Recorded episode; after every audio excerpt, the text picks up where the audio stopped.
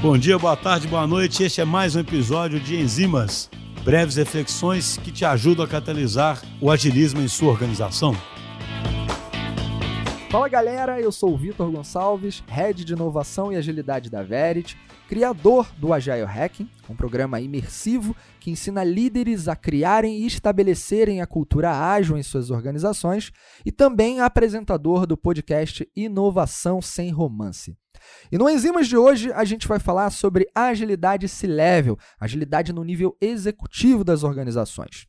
É importante a gente compreender que num cenário de extrema complexidade e caos, onde a gente abraça as oportunidades que a incerteza nos traz, precisamos ter uma estratégia compatível com esse cenário. Então, muitas vezes, dentro de uma organização, adotam-se práticas, métodos, ferramentas, mas se esquecem da estratégia efetivamente ágil, e é nesse cenário que se encontra o papel do líder, do executivo das organizações. Toda liderança executiva tem alguns desafios e dentre elas, naturalmente, a busca de um equilíbrio entre o portfólio de inovações e o portfólio daquilo que é preditivo e precisa sustentar a operação, como eu gosto de chamar, uma operação run the business. E, naturalmente, a busca por eficiência operacional dentro desse cenário é extremamente relevante. Mas, do ponto de vista das inovações, a gente precisa considerar uma abordagem de validação de hipóteses, e onde a agilidade se encaixa perfeitamente, tanto no cenário de aperfeiçoamento de processos processos de uma operação, dando a ela mais eficiência, quanto no cenário de validação de hipóteses e descoberta de valor, uma oportunidade maior de garantir a eficácia de valor. Então, a agilidade pode ser usada dentro de uma organização, tanto para garantir a eficiência operacional quanto, quanto a eficácia de valor.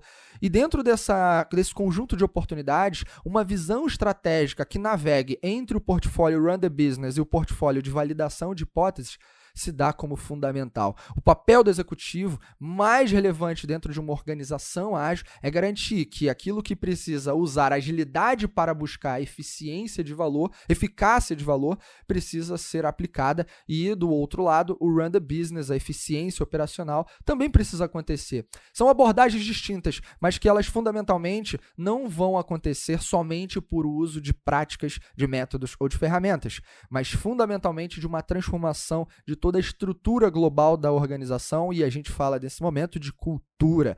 Então, garantir que a cultura seja uma da organização tenha estruturalmente sido definida como a personalidade coletiva da empresa, onde se tem valores, princípios, pensamentos que coletivos são postos em práticos, mas que estão todos eles alinhados com os valores, princípios da agilidade fundamentalmente, mas que não usem agilidade do ponto de vista romântico, e sim daquele que busca o equilíbrio com práticas eventualmente híbridas ou ainda com práticas mais preditivas, porque tudo depende desse equilíbrio, o que precisa ser validado em termos de hipótese e o que precisa garantir o jogo, o run the business, o cenário fundamentalmente existente e conhecido já em curso.